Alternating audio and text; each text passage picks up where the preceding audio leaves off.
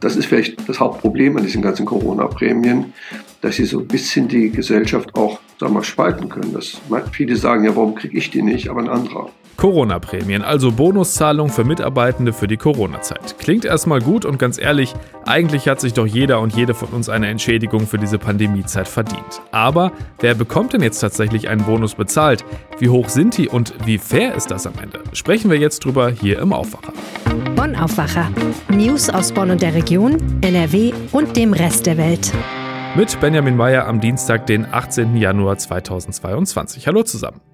Wenn ihr über Spotify hört und uns den Dienstag noch ein bisschen schöner machen wollt, dann gebt uns gerne eine Bewertung. In der Spotify-App kann man nämlich mittlerweile Podcasts mit 1 bis 5 Sternen bewerten. Und wir freuen uns natürlich, wenn euch gefällt, was wir hier machen und man das dann auch sehen kann. Und wir starten den Aufwacher jetzt mit den Nachrichten aus Bonn und der Region. Einige Tage hat es gedauert, nun hat ein Institut den Verdacht auf Wildgeflügelpest in Bonn bestätigt. Das zuständige Friedrich-Löffler-Institut hat zwei verdächtige Proben verendeter Gänse aus der Bonner Rheinaue untersucht und das Vogelgrippevirus erneut nachgewiesen. Schon Mitte vergangener Woche hatte eine erste Untersuchung angeschlagen und war zum selben Ergebnis gekommen. Die Bonner Veterinärdienste empfehlen Geflügelhaltern, ihre Tiere vor dem Kontakt mit Wildvögeln zu schützen, um zu verhindern, dass das Virus übertragen wird. Weitere Schritte seien derzeit nicht notwendig, schätzt das Landesamt für Natur, Umwelt und Verbraucherschutz Nordrhein-Westfalen. Anders wäre das bei der Hausgeflügelpest. Dann könnten etwa Stallpflicht oder Sperrbezirke angeordnet werden. Die Geflügelpest gehört zu den anzeigepflichtigen Tierseuchen. Sie wird durch sogenannte aviäre Influenzaviren übertragen und ist bei Vögeln hoch ansteckend.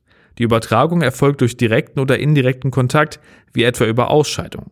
Laut Robert Koch Institut besteht für die Übertragung der Krankheit auf Menschen eine erhebliche Barriere. Bei intensivem Kontakt zu erkrankten oder toten Vögeln ist die Übertragung aber möglich.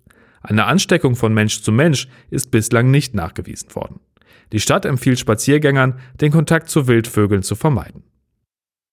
Bonn ist für Mieter ein teures Pflaster. Während in vielen Großstädten die Mieten auf hohem Niveau stagnieren, steigen sie in Bonn weiter. Das geht aus einer aktuellen Studie hervor.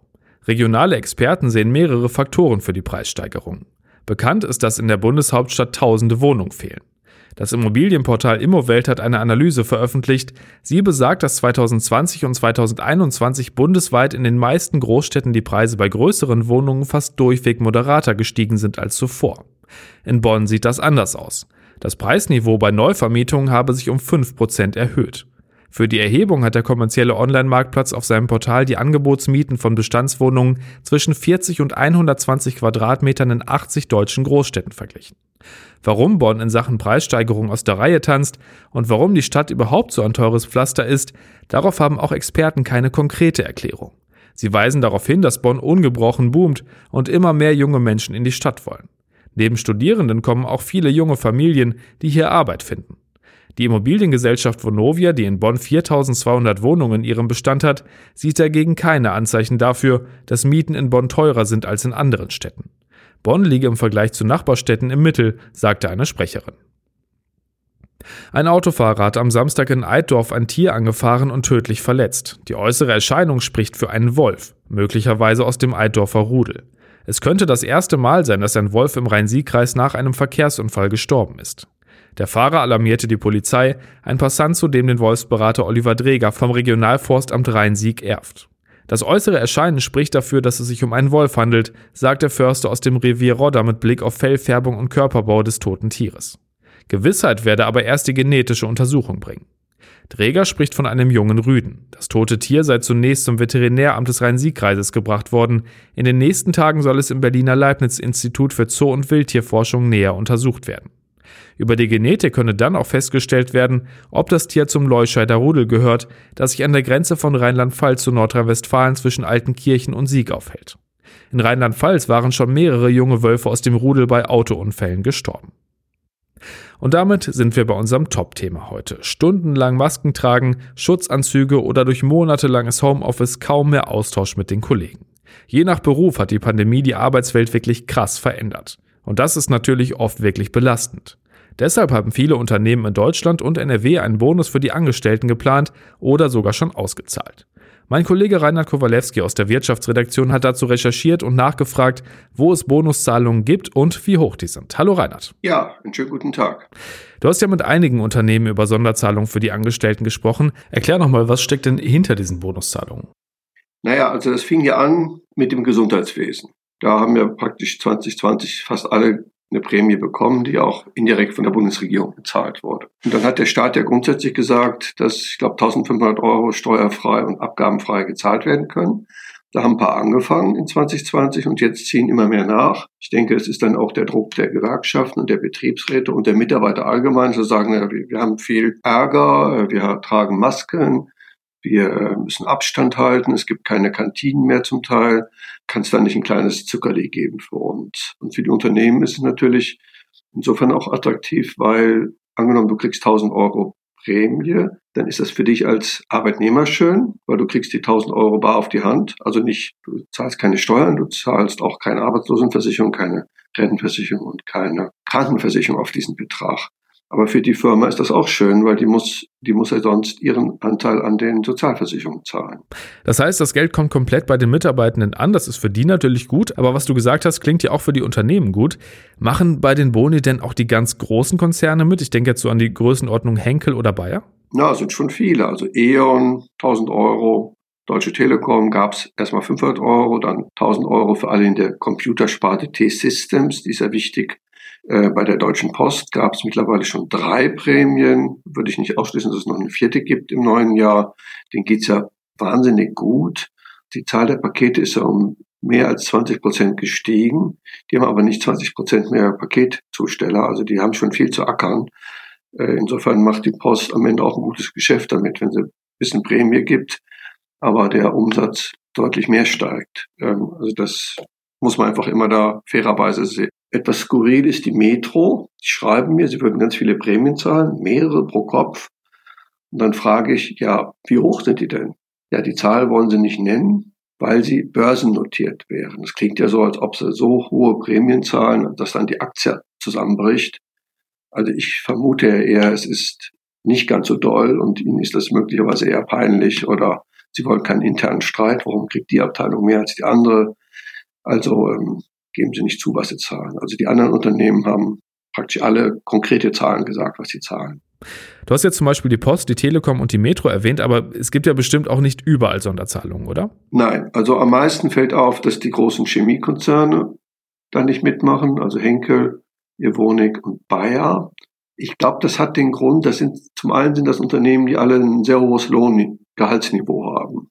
Also 60, 70.000 Euro verdienen da sehr viele Leute. Das andere ist, ich glaube, das hat so ein bisschen sowas wie politische Gründe. Also Henkel ist quasi, Henkel ist ja hier der große Chemiekonzern aus Düsseldorf, auch mit Persil. Die sind stolz drauf. Sie haben auch keine Kurzarbeit im Unternehmen. Die sind, ich glaube, die sind stolz darauf, dass sie sich nicht vom Staat helfen lassen wollen. Das ist für die Belegschaft ein bisschen blöd, weil 1000 Euro netto sind schöner als wenn man das Geld versteuern muss. Andererseits muss man sagen, dass diese Unternehmen fast alle Gewinnbeteiligung sowieso zahlen, aber die müssen eben versteuert werden. Insofern hat die Beleg, der Belegschaft wäre es vielleicht natürlich recht, wenn sie auch eine Corona-Prämie bekämen, aber der Vorstand hat eben anders entschieden. Das heißt, die meisten Unternehmen zahlen einmalige Boni von meistens 500 bis 1000 Euro. Manche machen das auch jährlich. Da kommen ja schon ziemlich große Summen zusammen, wenn das wirklich alle Mitarbeitenden kriegen. Und du hast es schon gesagt, für die ist das Geld dann auch steuerfrei. Was ist denn die Motivation für die Unternehmen, solche Prämie zu zahlen? Geht es da nur in Anführungszeichen um ein Zeichen der Wertschätzung? Also die Unternehmen haben intern Druck. Die Belegschaft hört eben von über Bekannte, ach, da gab es einen Bonus bei der Firma und der ist steuerfrei. Das wäre doch schön, wenn wir den auch kriegen. Ich glaube, das ist der Hauptgrund, warum jetzt zur Jahreswende, so wie bei Abelio, bei der Firma, die jetzt untergeht in NRW, da gab es nochmal eine Prämie von 800 Euro für alle.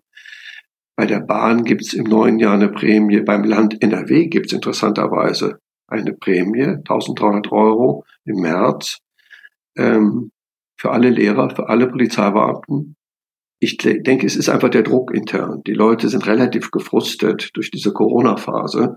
Und da ist das so ein kleiner Ausgleich, dass die Leute mal steuerfrei eine Zahlung kriegen. Der Vorteil aus Sicht der Arbeitgeber ist natürlich gleichzeitig, das ist keine dauerhafte Zusage. Also Sie können jetzt einmal das Geld zahlen, sagen wir 500 Euro oder 1000 Euro. aber sie sind nicht verpflichtet, im neuen Jahr das wiederzuzahlen. Was ist denn deine Einschätzung dazu? Sind die Boni, die viele Unternehmen zahlen, angemessen oder müsste man eigentlich individueller draufschauen, wer wie stark durch die Pandemie in seinem Job belastet wurde? Wenn ich ehrlich bin, finde ich es an sich okay, so wie es läuft. Aber natürlich kann man drüber nachdenken. Eklatanter Fall ist das Land NRW. 1300 Euro für jeden. Ich halte es für, bei Polizeibeamten für absolut angemessen. Das ist schon sehr, sehr anstrengend, da laufend mit Maske durch die Gegend zu laufen. Also die haben einen sehr anstrengenden Beruf, die verdienen sowieso nicht sehr viel. Das ist absolut angemessen. Dann Lehrer halte ich auch für absolut angemessen. Denn das ist auch sehr anstrengend. Bin der Meinung, dass Lehrer ein weit erhöhtes Risiko haben, sich durch Corona zu infizieren als andere Berufsgruppen, weil ja die ganzen Schüler da rumrennen. Insofern halte ich das da auch für angemessen. Aber die gesamte Landesverwaltung kriegt auch die Prämie. Also die ganzen sagen wir, Schreibtischleute, warum die eine Corona-Prämie kriegen, kann man schon drüber nachdenken. Du hast es vorhin schon mal kurz angesprochen. Wie ist es denn beim medizinischen Personal? Weil die waren und sind ja auch immer noch quasi an vorderster Front der Pandemie. Haben die alle einen Bonus bekommen? Soweit ich das verstanden habe, haben im Jahr 2020 alle einen Bonus bekommen, den indirekt die Bundesregierung bezahlt hatte. Und jetzt im letzten Jahr ist das verschieden. Also wir haben da so verschiedene Beträge. Äh, ich kann es mal kurz vorlesen. Universitätsklinikum Düsseldorf 1300 Euro, laut Tarifvertrag 308 Euro, evangelische Klinikum Niederrhein 1400 Euro pro Kopf.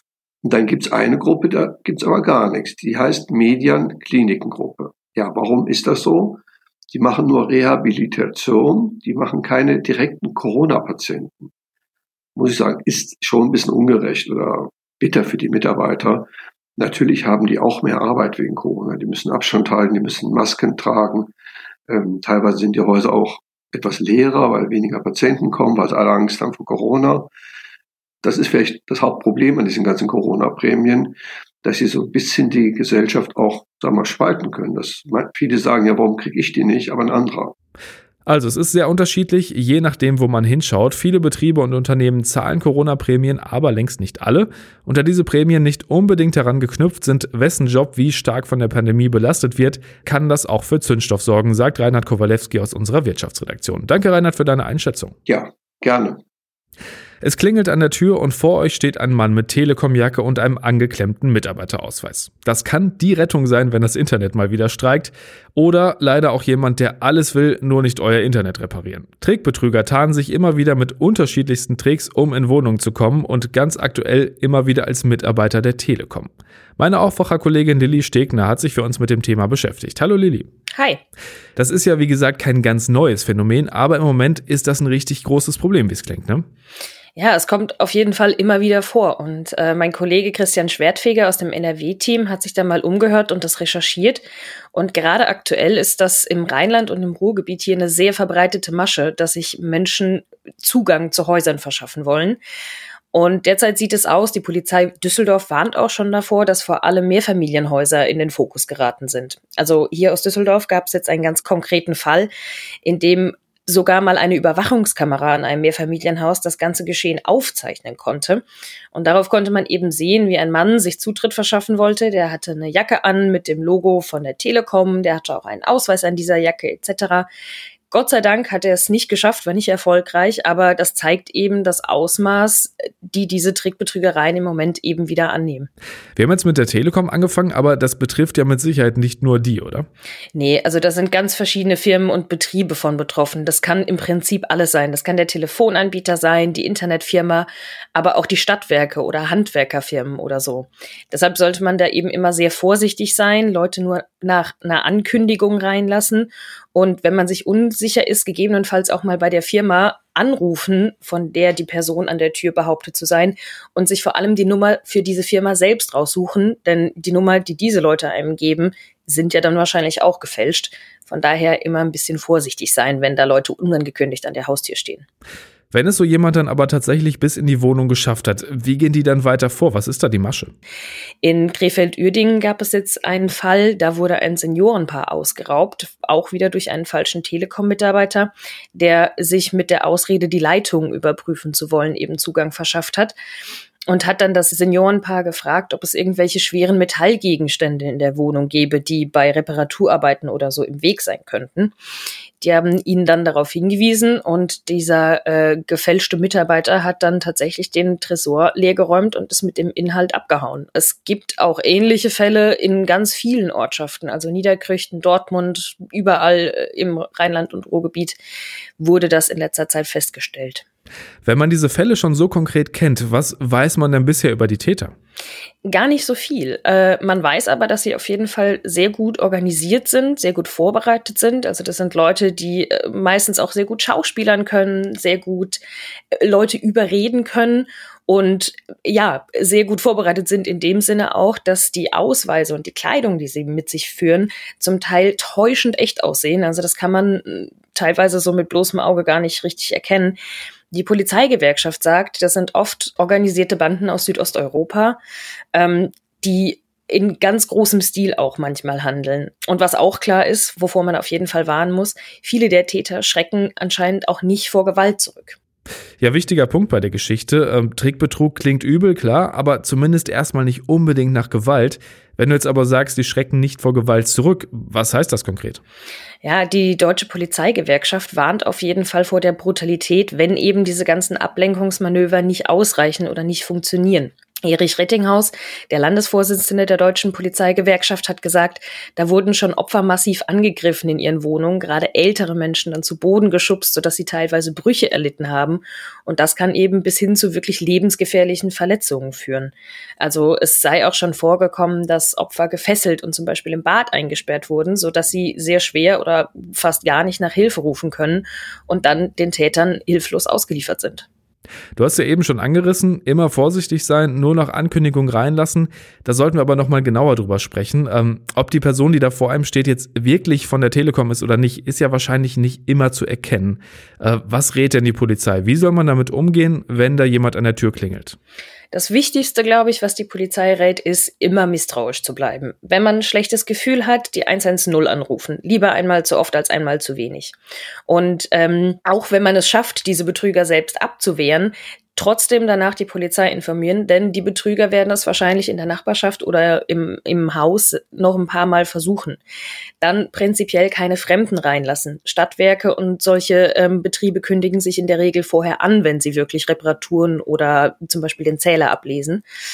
Und wenn eine Person an der Haustür zudringlich wird, dann sollte man sich energisch wehren und laut um Hilfe rufen, also andere Leute auf diese Situation aufmerksam machen. Auch das schreckt oft ab. Die Polizei hat auch auf einer Beratungsseite diese Infos nochmal zusammengefasst. Da kann man sich nochmal informieren, was es denn konkret zu tun gibt, wenn man in so eine Situation gerät oder geraten ist.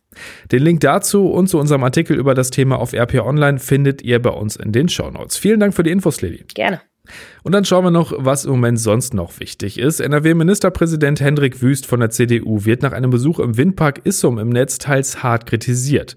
Wüst war nach Issum gekommen, um dort eine neue Windkrafttechnik einzuweihen. Auf einem Foto, das bei dem Besuch entstanden ist, sind er und acht andere Personen, darunter der Issumer Bürgermeister, dicht an dicht und ohne Maske zu sehen. Auf der Facebook-Seite der RP kritisierten das mehrere User teils scharf.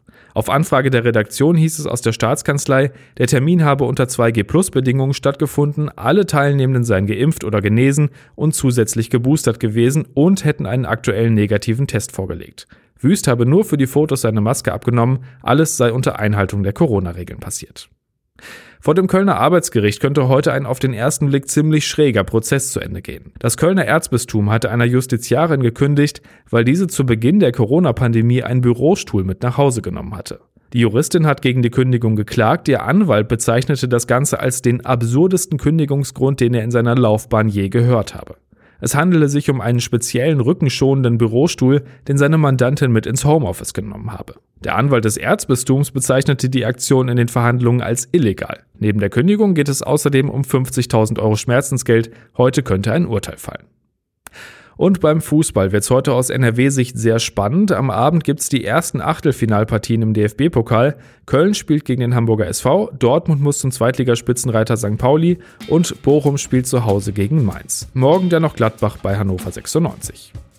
Und zum Schluss natürlich der Blick aufs Wetter. Das startet heute mit vielen Wolken und teilweise auch Nebel. Im Laufe des Tages klart es aber auch immer mal wieder auf und es bleibt größtenteils trocken bei 4 bis 8 Grad. In der Nacht kann es in höheren Lagen dann wieder glatt werden. Morgen bei 2 bis 5 Grad wieder etwas Regen und vor allem im Bergland auch leichter Schneefall. Und das war der Aufwacher am Dienstag, den 18. Januar 2022. Kommt gut durch den Tag und danke fürs Zuhören. Bis dann. Mehr Nachrichten aus Bonn und der Region gibt's jederzeit beim Generalanzeiger. Schaut vorbei auf ga.de.